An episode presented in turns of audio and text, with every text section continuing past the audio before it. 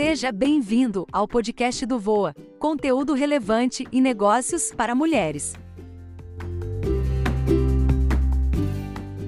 Como e por que devemos fazer o que amamos? Nosso propósito principal nesta vida é criar, vivenciar e ser feliz com esta experiência. Foi para isto que fomos criados pela inteligência que rege este universo. No mundo em que vivemos hoje, apesar da nossa missão de experimentar a vida e sermos felizes, há muita gente que não consegue expressar, ou até mesmo vivenciar, esta felicidade por não poder fazer o que realmente ama fazer. Em muitos casos, as pessoas sequer sabem verdadeiramente o que amam fazer. O funcionamento da sociedade nos leva a escolher as profissões muito cedo, ainda na adolescência. Depois ficamos anos e anos estudando para exercer aquela profissão no futuro, e muitas vezes, quando chegamos naquele futuro, percebemos que não amamos tanto assim a escolha que fizemos. Em outros casos, há pessoas que são privadas de escolherem na adolescência e acabam por seguir a onda indo conforme o barco leva. Isto ocorre muitas vezes por necessidade financeira, origens pobres e outras vezes até por não quererem escolher nada mesmo.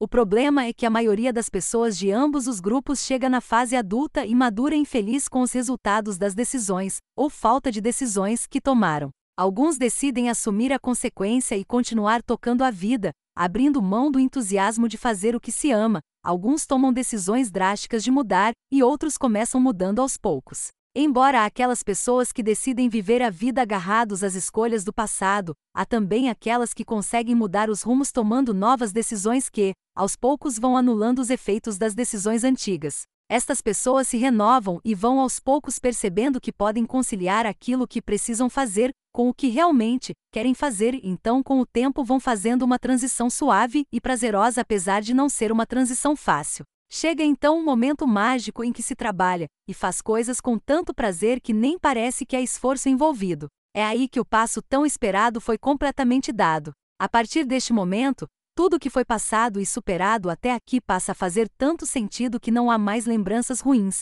mágoas nem arrependimentos. No exato momento em que decidimos tomar o controle, somos apresentados a gratidão e a esperança. Experimente realinhar o que você realmente ama fazer, escute uma voz que fala baixinho no seu coração. Comece mudando aos poucos e aos poucos verá que certamente valeu a pena. Reflita: o que se passou até aqui faz sentido para você?